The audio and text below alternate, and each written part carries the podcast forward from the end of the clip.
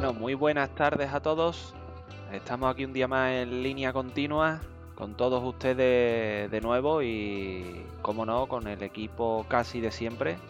Está por aquí Javi. ¿Qué tal? Buenas tardes. Hola, buenas tardes, buenos días, buenas madrugadas, bueno, lo que sea a la hora que nos escuchéis. ¿Qué tal?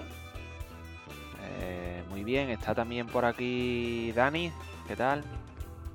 ¿Qué pasa, chavales? Buenos días para nuestros oyentes de Latinoamérica. También tenemos que saludar, ya que estamos aquí, a nuestros oyentes, ¿no? Fieles de Gelillo. Que la verdad contamos con ellos que son de los, de los más cariñosos con nosotros. Así que saludo, un fuerte abrazo a todos nuestros oyentes Gelillo. Son varios, buena, ¿eh? Buena afición esa de Gelillo. Eh, había alguno un poco perdido, ¿no? Un poco perdido, sí. Dice que, bueno, hay gente. Eso tampoco es malo, ¿no? Que solo conocían de línea continua el Instagram. O sea, se creía que línea continua y toda su, su fama venía de ese Instagram también llevado por nuestro por nuestro community manager. Community manager, sí, sí, sí. La Y bueno, que- cuando, cuando, se ha, cuando se ha enterado que todo viene de un podcast, pues se ha quedado, vamos, la se ha caído casi para atrás el chaval, pero bien, bien. Sí, sí, la verdad que, mira. Saludos a eh, todos. Un saludo, se ha llevado una buena impresión. Así que nada, hoy falta Contre porque tiene un problema mobiliario, nobiliario, no sé si es que se va a hacer conde, duque o mobiliario de que ha comprado un mueble de Ikea, no lo sabemos. Eh, que pregunten ustedes por las redes soci- sociales a ver si a ver si él le contesta. Así que nada, le echamos de menos fuertemente, pero estará aquí para el próximo, digo yo. Y comenzamos con noticias frescas. No sé si tenéis alguna o empiezo yo contando que, bueno, he leído que Suzuki con la V-Strom, pues bueno, ya no a partir de la próxima generación le quita el motor en V- y pasará a ser un bicilíndrico paralelo. Lo que sí va a mantener la- el nombre, ¿no? La sigla de V-Strom, que la V venía de ahí, de la configuración del motor. La mantiene, ¿no? Ya es como un poco una seña de identidad, pero bueno. Motor en paralelo. Un poco siguiendo la tendencia también, ¿no? Quizás deberían de cambiarle el nombre, ¿no? Para ser un poco coherente. Deberían de llamarle, ¿cómo sería? L, Sí, quizás L, L Storm. L Storm. OM Storm. De mierda. Hombre, al final van a lo barato. Un motor Un Correcto. motor en línea es mucho más barato de fabricar que un V. Recordemos que tenemos, nos quitamos el bloque es más simple, eh, culatas tenemos dos en el caso del motor en V, solo una en el motor en línea, eh, distribución y árboles de leva, etcétera. Todo eso es- va por duplicado si el motor es en V. Claro. Entonces sí, entendemos que es un eh, simplifican el motor, pero bueno, al final un poco imagino que la moto dejará de, bueno, de destacar o perderá un poco de aliciente, ¿no? Claro, al final un motor en V eh, es más redondo, va un poco más equilibrado, el sonido también es, es algo, o sea, mm, es algo mejor. Y, y bueno, al final por, tiran por lo que es más barato, sale un motor más compacto, eh, la moto quizás pueda pesar un poquito menos, más barato en definitiva. Se Pues pierde, se pierde ahí un poquito de calidad. Me imagino que aprovecharán también pues motores que ya tendrán, ¿no? Como la, la Burman 650, que creo que, o 600, que creo que ya tenía también este motor. Yo creo que van, el ahorro sobre todo va por ahí más que por... También. No creo que se metan a hacer un, un motor nuevo, pero bueno. También ese motor lo aprovechan en mucho, en distintos modelos Eso es. Claro, y, eso es. y por ahí por ahí tiran. Que se lo digan a Yamaha, ¿no? A Yamaha y bueno, hay varias marcas. Varias, varias marcas por ahí, pero Yamaha ha sido especialista en sacar rendimiento a esto, ¿no? Sí, el sí. motor bicilíndrico que tiene en línea, pues lo tiene montado en todos los en todos los sitios. Hasta los pianos y los, y los instrumentos de música casi los tiene montados. bueno, no olvidemos que Yamaha es fabricante de instrumento musical también, ¿eh? Baterías, trompetas. De hecho, bueno, sus logos son los tres diapasones, ¿no? Efectivamente.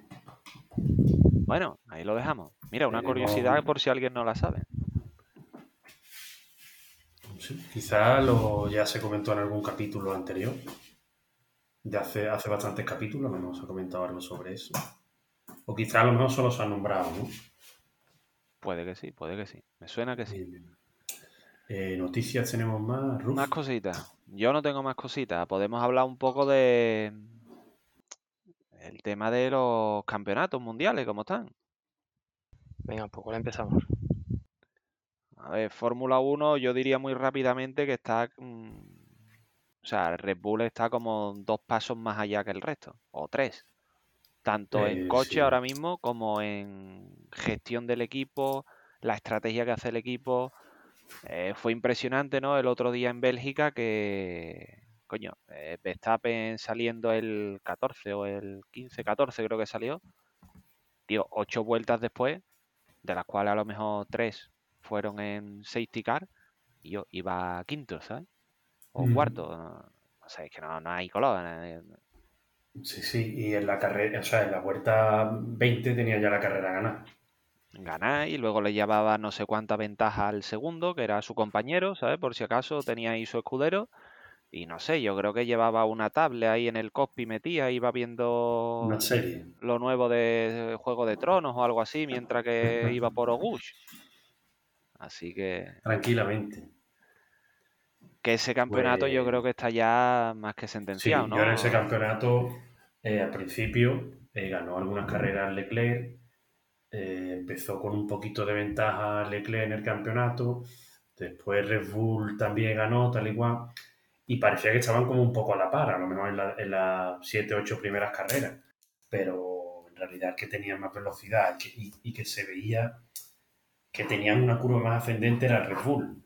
A partir de ahí, cuando Ferrari ha empezado con problemas de fiabilidad, eh, abandonos, averías, y encima los fallos en las estrategias, en las estrategias que ha cometido, Pues pues claro, ya ya- Red Bull se ha ido a ciento y pico puntos y, y, y en el Mundial están primero y segundo eh, los dos Red Bull.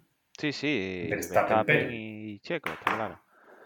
Mm, Casi que lo más interesante ahora mismo en el campeonato Fórmula 1 es el lo que es el asunto rosa, ¿no? De los fichajes. Este se va, este se queda, Alonso a Aston Martin, el otro a no sé dónde, Ricciardo que parece que no lo quiere nadie, y esa comidilla un poco sea el interés que tiene esta semana en la Fórmula 1, más que lo que es estrictamente deportivo o automovilístico, ¿no?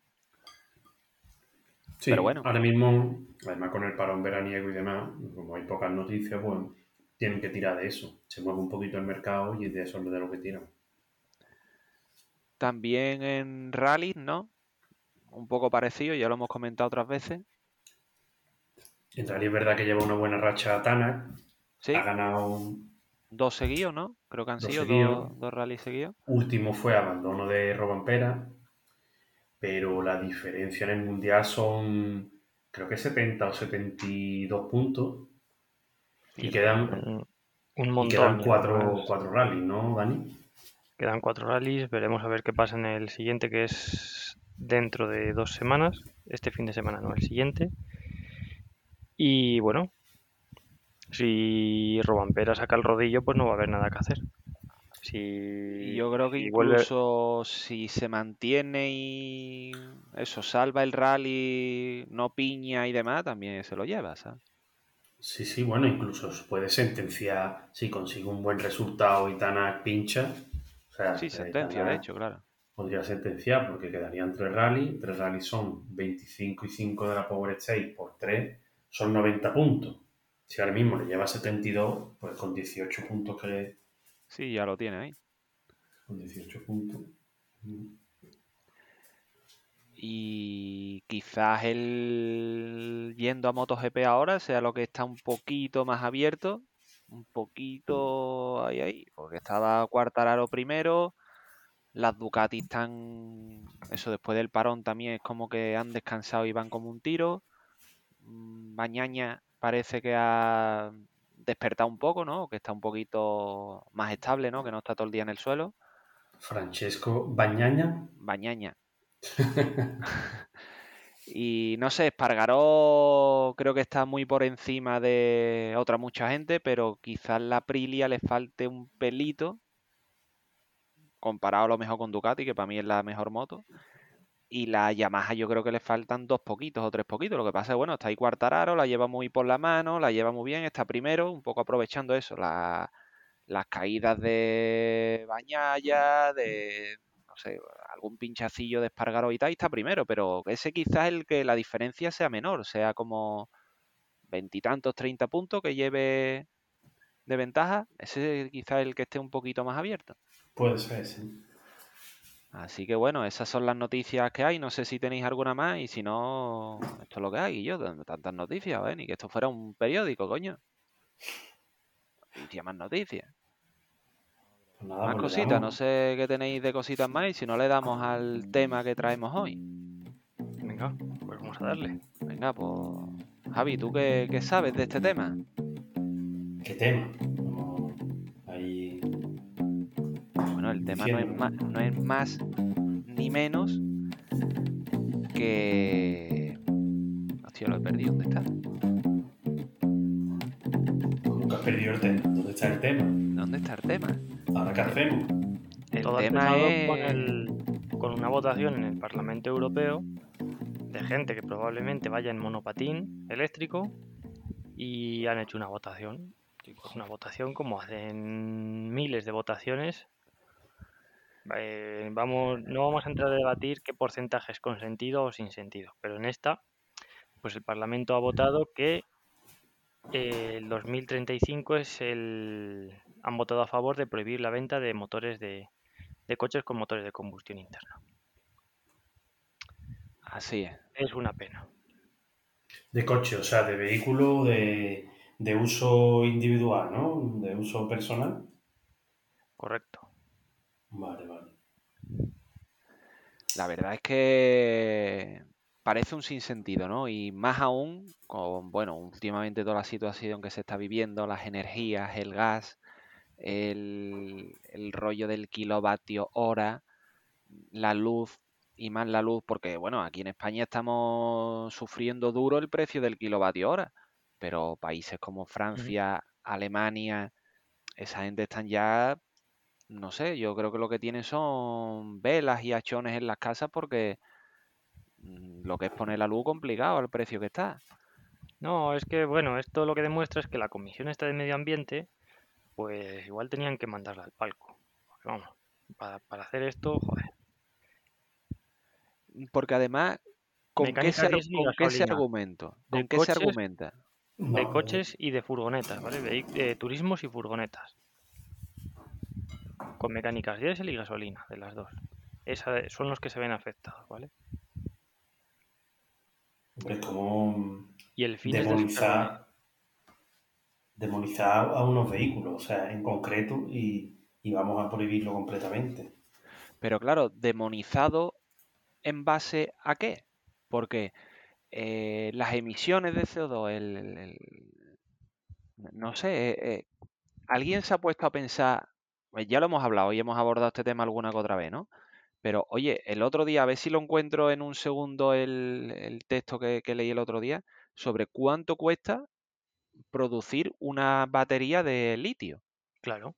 No, decir, es es- que es el objetivo, el objetivo es reducir hasta un 55% las emisiones de gases contaminantes antes del 2030. Vale, venga, vamos a hacer vehículos eléctricos. Joder, ¿y eso qué pasa? ¿Que salen de la nada? ¿De, de los parques donde juegan los niños? ¿Ahí los hacen o qué? Eso contaminará también, ¿no? Hombre, contamina y es que leí la cantidad brutal de agua que es necesario gastar para producir eh, lo equivalente, bueno, agua y metales, ¿no? Y en kilos, para producir lo equivalente a, un motor diésel con en energía dada por una batería de litio, ¿no? Era brutal, era brutal. De hecho, no sé si salía como un 40% más caro al final la estimación de fabricar un coche eléctrico a fabricar un coche de combustión. Un 40% más. Pero es que, ¿qué pasa, ¿qué pasa con los híbridos ligeros? O mild hybrid de estos. Híbridos, híbridos enchufables. Eh, los biocombustibles o los combustibles sintéticos, que bueno, que vienen a ser lo mismo prácticamente. ¿Qué pasa? También se ven afectados. Y hay gente que se habrá gastado un dinero, ¿eh? En, sí, sí, sí, por supuesto, vamos. En este tipo de coches. Que igual tienen ahora dos, tres años. Y en 2030 igual tienen que irse deshaciendo de ellos. El, el, coche que le ha costado más dinero porque lo iba a amortizar, pues tiene que deshacerse de él con 10 años. Y ojo, tiene que deshacerse en un mercado en el que no le van a pagar nada por él. ¿No? Si al final vamos a descarbonizar el planeta, pero a costa, a costa de al Final, al final esos vehículos acabarán en otros países y terminarán contaminando lo mismo. ¿No? Porque al final la Unión Europea podrá sacar muchas medidas, pero si los países en vía de desarrollo siguen contaminando y quemando combustibles fósiles, que están en su derecho, porque nosotros lo llevamos haciendo 200 años. Ahora le vas a decir tú a ellos que no lo hagan. Pues ¿Y dónde, vamos, dónde vamos a meter los coches? Porque ahora los coches, como los vamos a tener que tirar, ¿qué vamos a hacer con ellos?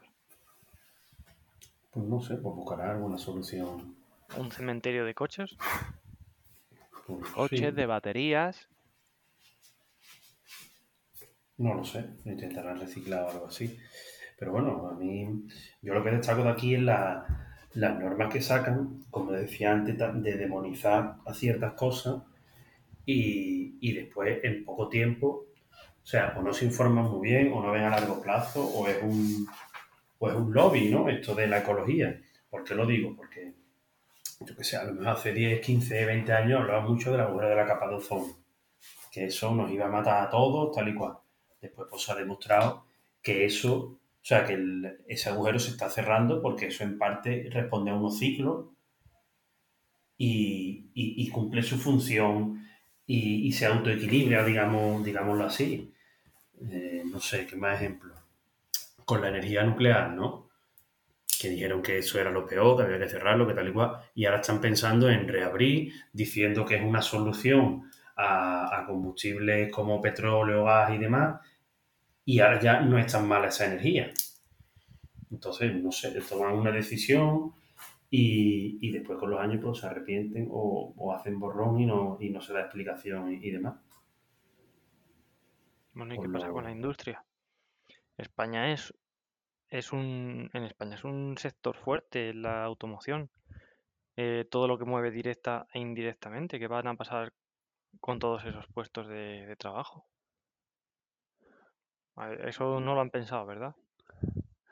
Eh, mirad, chavales, de lo que os hablaba hace un momento, ¿vale? Eh, para poner datos, ¿eh? un poco el contradato lo, lo voy a poner yo hoy. Eh, mira, según Lithium America, ¿vale? Una mina de generación de plantas de litio, ¿vale? Consume del orden de 12.000 litros de agua por segundo para producir 66.000 toneladas de carbonato de litio al año. ¿Vale? O sea, tú ten en cuenta. tienes el carbono al final también. Eso es, que una, un, número está por segundo y el otro al año, ¿vale? Pero es que, claro, dice, mire, te, te, leo textualmente, dice, una batería de un coche eléctrico, por ejemplo Tesla, hecha de 11 kilos de litio, 27 kilos de níquel, 19 de manganeso, 13 kilos de cobalto, 90 kilos de cobre, y 180 kilos, 181 kilos de aluminio, aceros y plástico, lo que es un promedio de 386 kilos, para fabricar eso, ¿sabes?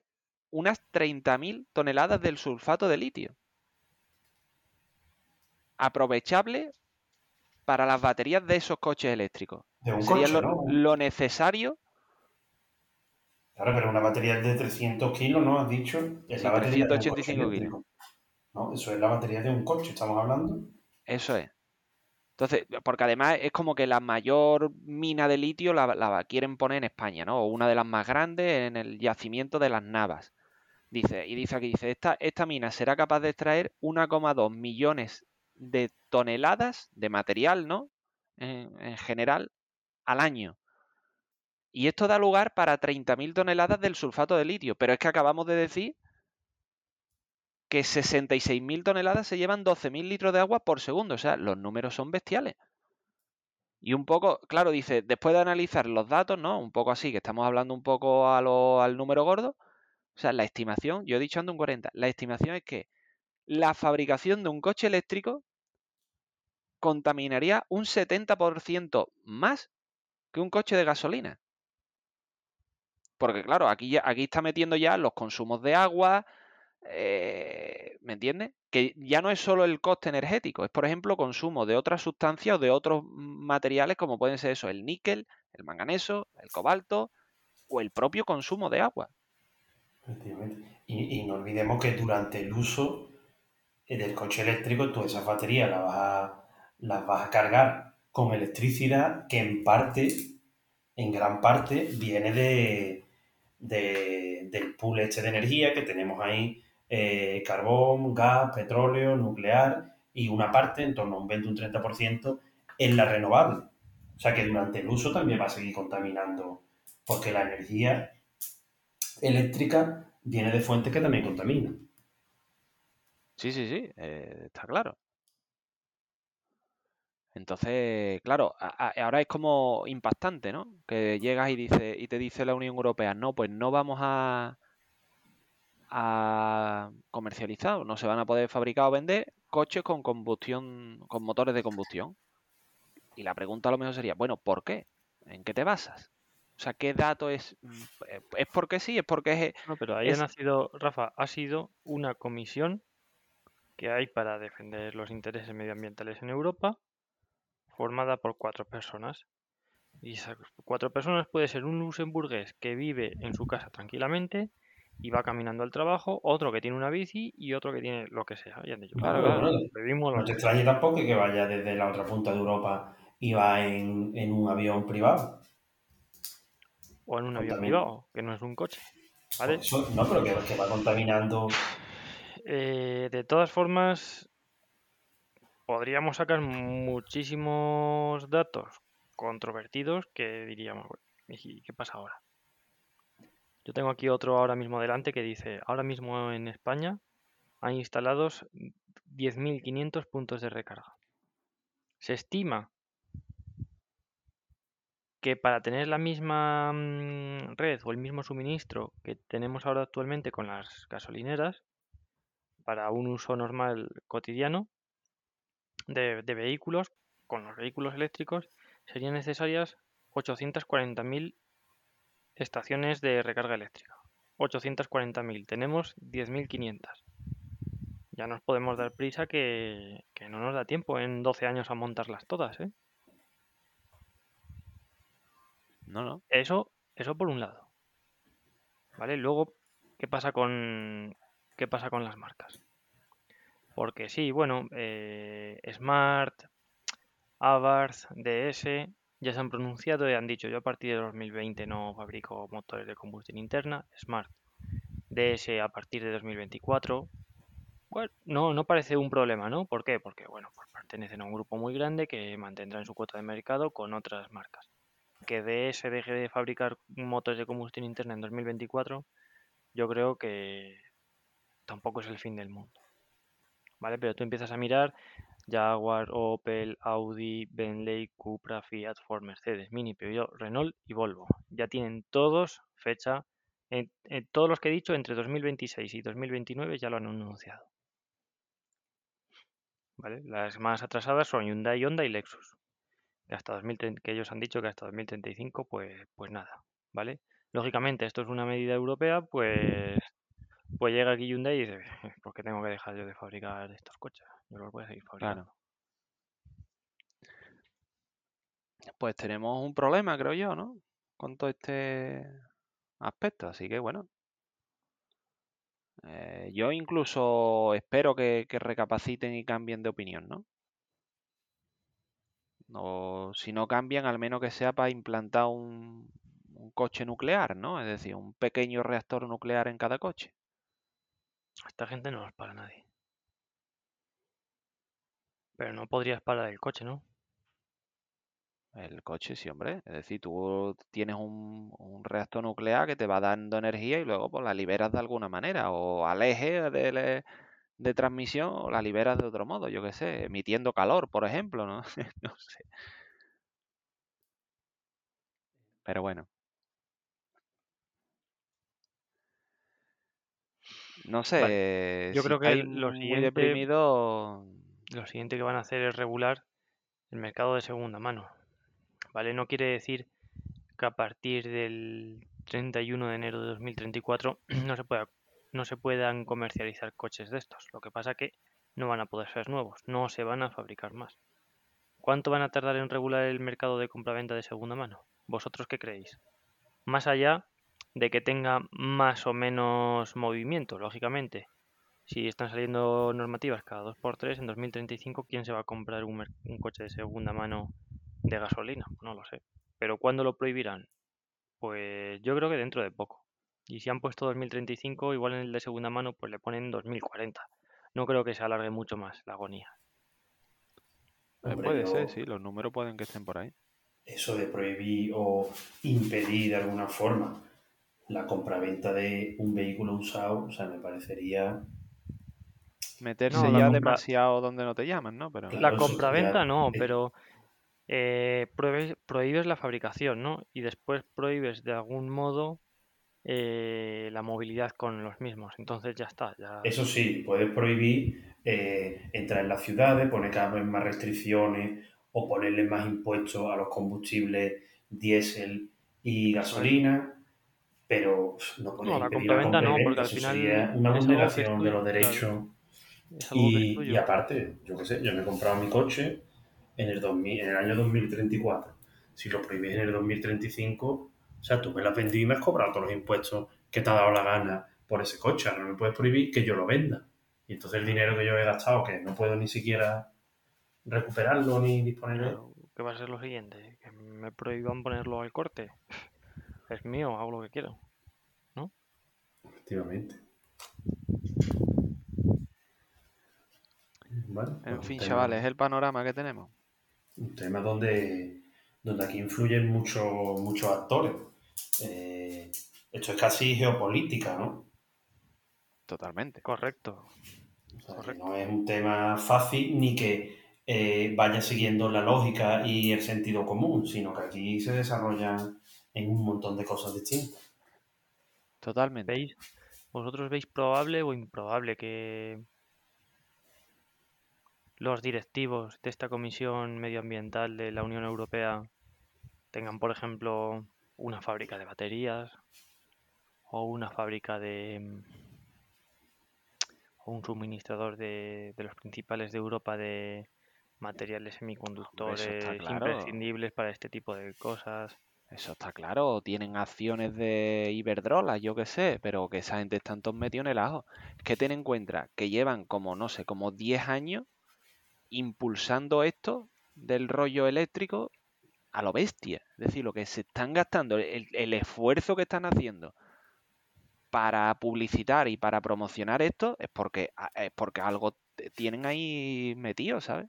Ah, O sea, hay ahí taja, taja grande para sacar después, ¿sabes? Mortela gorda. Eh, Sin duda, vaya. Porque además cuando, a ver, que no somos nosotros solos, ¿eh? No es solo línea continua los que dicen, oye, cuidado con esto de los coches eléctricos. O sea, hay más canales de relevancia, ¿no? No sé, que, también lo, lo, lo, lo dicen, ¿no? Así que... Que hay tajas seguro por medio. Sin duda. Bueno, pues damos el tema por finalizado. ¿Queréis sacar una conclusión? Nada, no hay conclusión. Hombre, la conclusión es de que el panorama es un- una soberana mierda. O sea, lo que se nos viene es asqueroso. A ver, a ver cómo lo, lo reconducen. Pero la conclusión es que La cosa está que pega bocado. ¿no? la cosa está complicada, claro. Porque además es todo un sinsentido. Es decir, no, eh, hago esto por esto, ¿no? Hago esto porque eso, y te intentan vender ahí una moto ecologista, verde, que ya se ve que no funciona, ¿eh? Porque, mira, pum, guerra de Ucrania, los rusos te aprietan un poquito las tuercas y si guana, si guana, no te preocupes que vuelvo a la nuclear, vuelvo a comprar más gas todavía. y- o sea, Se lo ¿dónde está ahora lo- otro. Claro, ¿dónde está lo verde? Si ahora ¿Dónde está lo quieren los alemanes otra vez poner las centrales nucleares, las térmicas, comprar más gas, mm, que el gas le llegue por otro lado. Yo, de ¿lo verde qué es? Lo verde es la lechuga. Ya está. ¿Dónde están las soluciones a largo plazo? Eso es, ahí está Porque parche, par- parche es lo que vemos un día tras otro. Pero bueno, Pues nada, lo, lo vamos a dejar aquí, ¿no? No nos vamos a ni a deprimir calentar ni a calentar mucho más, ¿no? Vamos a pasar preguntitas de la audiencia que tenemos alguna interesante. Sí, vamos a dejarlo aquí porque esto nos va, nos va a arruinar el día. La única conclusión es que esta gente no, no está bien. Los que toman las decisiones. Venga, vamos a darle con las preguntas. ¿Tenemos alguna por ahí, no? Sí, Javi, ¿la dices tú o qué? Mm, ¿Cuál tenemos? Yo ahora mismo no sé a la que te refieres. A ver, nos preguntaban, ¿no? Eh, uno de nuestros más fieles seguidores, que, ¿qué opinamos nosotros? Si hay diferencia o no entre aceite mineral o sintético. O si Ajá. interesa uno o interesa el otro. Así que no sé, ¿qué pensáis? Pues yo creo que cada uno tiene su, su uso, su aplicación. Pues a, a uno le interesa el que le recomiende el manual de su vehículo. ¿Vale? Eh, normalmente ya vehículos a lo mejor de 20 años, 30 incluso hacia aquí, pues casi todos van a recomendarte un semisintético, ¿vale? Estarían, estarían los minerales, los sintéticos y en medio es donde están la mayoría de los aceites. Ya es difícil encontrar uno mineral 100% y sintético 100%, 100% también es difícil encontrarlo. Entonces nos vamos ahí en los semisintéticos y a partir de ahí seguir recomendaciones del fabricante, tanto en normativa que apliquen al aceite como en la viscosidad. Yo creo que la tendencia es cada vez a tener eh, aceites más sintéticos, ¿no? Porque cada fabricante, pues, al final cada vez estudia más eh, qué características tiene que tener su lubricante para su motor o para sus partes móviles. Entonces, para alcanzar esas características tan concretas, al final acabas dando con un producto prácticamente que ya están siendo casi todos sintéticos. Mm, Sí, yo también me gustaría como dar un consejo en cuanto a los aceites. Los aceites muchas veces se habla, pues este aceite va mejor, tiene mejor respuesta al motor, tal y cual. O sea, son unas cosas difíciles de percibir, pero bueno, supongo, supongamos que son perceptibles y, y bueno, o sea, al final la diferencia entre un aceite bueno, pero uno que sea el ideal para ese motor, la diferencia que pueden ser eh, desgastes de centésimas de milímetro en toda la vida útil del motor, ¿sabes? Que Claro, es que, es que prácticamente no va a ser perceptible, ¿sabes? por eso que, o sea, sería algo mínimo. Otra cosa es que echen un aceite totalmente fuera de las especificaciones, pues entonces sí es, te vas a cargar el motor. Que estamos hablando entre bueno, uno bueno y el óptimo. Exacto. Mm. Y bueno, el tiene también su- sus márgenes y sus factores de, Mm. De, seguridad, ¿no? Son un poco conservadores. Y lo que, lo que yo, bueno, lo que yo le recomendaría es que muchas veces decimos, bueno, ¿cuál es el mejor? Pues de estos tres, el más caro. Pues eso, vale, está bien y, y se podrá cumplir muchas veces. Pero no pensemos, por ejemplo, si le vas a echar a tu coche o a tu moto y tal un aceite, si te vas a la gama más alta de cualquier fabricante de aceite, pues la gama, la gama más alta a lo mejor es de motores de competición o, o motores ya bastante deportivos. Porque sea deportivo no quiere decir que sea mejor para nuestro motor. ¿Vale? A lo mejor tienes un mejor rendimiento, pero el aceite tiene menos detergentes y limpia peor el motor. ¿Vale? Entonces eso está pensado para un motor de carrera que se abre cada, yo qué sé, cada 100 horas y lo vas a limpiar tú por dentro, o tú o el mecánico. En cambio, un motor eh, de uso normal está siempre cerrado y te interesa que el aceite tenga esos detergentes. Y eso a lo mejor está en la gama media, no, no en el top de aceite que puedes comprar. Claro, tiene que ser recomendado para tu coche y el, Eso y el uso que vaya a tener tu coche. Eso es, pero no siempre el, Sin duda. el más caro o el más de carrera va a ser el mejor para ti. Bueno, más el caro o barato muchas veces es lo que hablábamos, ¿eh? El sintético es, suele ser más caro de producir, suele ser un, un- suele tener un precio de venta al público más, más alto y un mineral más, más bajo. Esto no necesariamente está relacionado con cuál es el mejor, el mejor aceite, lo que tú has dicho. ¿Vale? Y sigue siendo lo que ya hemos comentado más veces. Eh, la viscosidad sigue siendo mucho más importante que este, que este apartado que hemos comentado, ¿eh? Eso es. Puede ser, el aceite puede ser de los productos, por lo menos en automoción, que más marketing tenga, que se basan más en el marketing. Porque las diferencias son mínimas. Hay, por ejemplo, un aceite en, no puedo decir cuál es, el Motul 7100, que es de, es de moto, un aceite de moto, el aceite es rosa. Y cuando tú lo abres y abres el, abres el bote, huele a fresa. Le han añadido un olor y el aceite huele a fresa. Entonces, eso es marketing puro y duro. Toda la publicidad que hacen, todo lo que te cuentan que hacen sobre los motores, publicidad que hacen en competición. Porque cualquier otra forma de tú comprobar que el aceite es mejor o peor es prácticamente imposible. Pues es. Bueno, y no olvidemos que, que ese marketing en parte se va a perder cuando desaparezca el motor de combustión, ¿no? Claro. En parte sí. Pero bueno, En cuanto a durabilidad, ¿cuál podríamos decir que es mejor? Yo creo que puede eh, mantener las prestaciones un mayor tiempo o un mayor durante un mayor uso.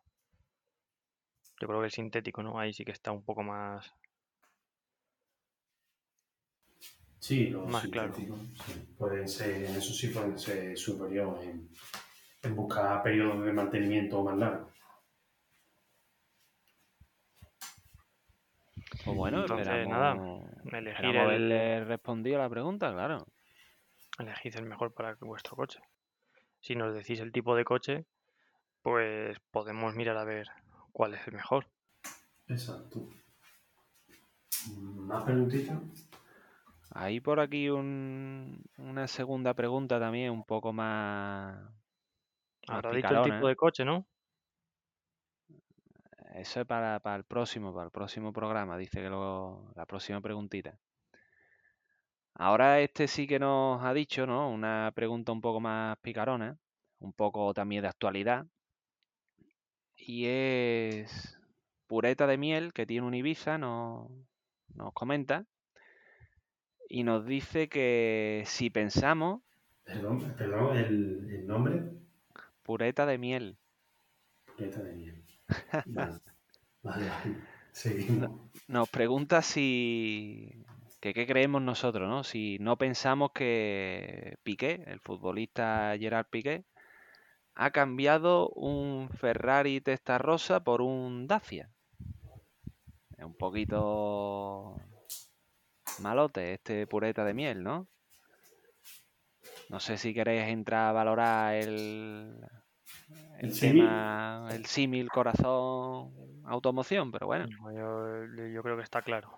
Aquí lo único que hay que debatir es si es un Dacia Sandero o es un Un Duster, ¿no? C- Que sea o- más o un- todoterreno, sí, más... o un C3 Aircross tricilíndrico. Está, está por decidir eso, la gama está clara. Que ha bajado sea, de la- gama está claro. La gama está gama clara baja. que te vas a un Testarossa o un, no sé, un, un Lamborghini Gallardo, ¿no? Eh, sería la comparativa, o, Da o el igual, sí. murciélago. De, de GT2 no vas. Un no vas. Hombre, sí, ha cambiado. Un Dacia Sandero a lo mejor no. A lo mejor por un sub de esto ahora que vienen, que son todo plástico y algunos cromados, cosas así. Es un, un C3 Hercules, ¿no? Que, que tienen mucho plástico, sí. Y que sabes tú que eso dentro de, de 8 o 10 años eso va a estar para atrás. Va a empezar a sonar todo por todos lados, ¿no? Claro, hasta ya todo escuaringado. Eh, bueno, es, es nuevo, ¿no? Eso, eso sí que te llevan, ¿no? Que te lleva nuevo o, Pues, kilómetro cero, ¿no? Eso, diríamos por lo menos seminuevo. Un seminuevo. Bueno, y ahora se está moviendo No, mucho el no mercado de yo segunda mano, ¿eh? A ver quién garantiza los kilómetros hoy en día. Eso es, eso es. Pues muy bien, chavales. No sé si tenéis alguna preguntita más. Eh, yo no tengo más preguntas. Y si No no, sé si vamos. Pero, o sea, me gustaría decirle a los oyentes que se animen a preguntarnos, que nos envíen sus preguntas y nosotros le, le responderemos con, con toda nuestra sinceridad. Pero bueno, hay oyentes que asumen que le damos mucha cera a, lo- a las preguntas que nos mandan y le damos mucha cera al, al preguntador. Bueno, pero, Y- pero igual lo merece, ¿no? Igual Claro, lo estamos, es nuestra no es manera norma, de, no es es norma es nuestra manera de ayudarlo. eso, ¿eh? Pero que no a, no a todos le damos caña, ¿no? No, no, está claro que no. Bueno, a quien se lo merece solo. Por eso, que se animen. Pues nada, chavales, lo vamos a dejar por aquí. Eh, nos despedimos de todos. Y nada, emplazar para el siguiente podcast que llegará en breve. El siguiente capitulito. Así que nada, un saludo para todos y adiós, adiós. Nada, un saludo. Nos vemos prontito. Venga, ir cogiendo fuerza que empieza la temporada de los podcasts. ¿eh? Un saludo.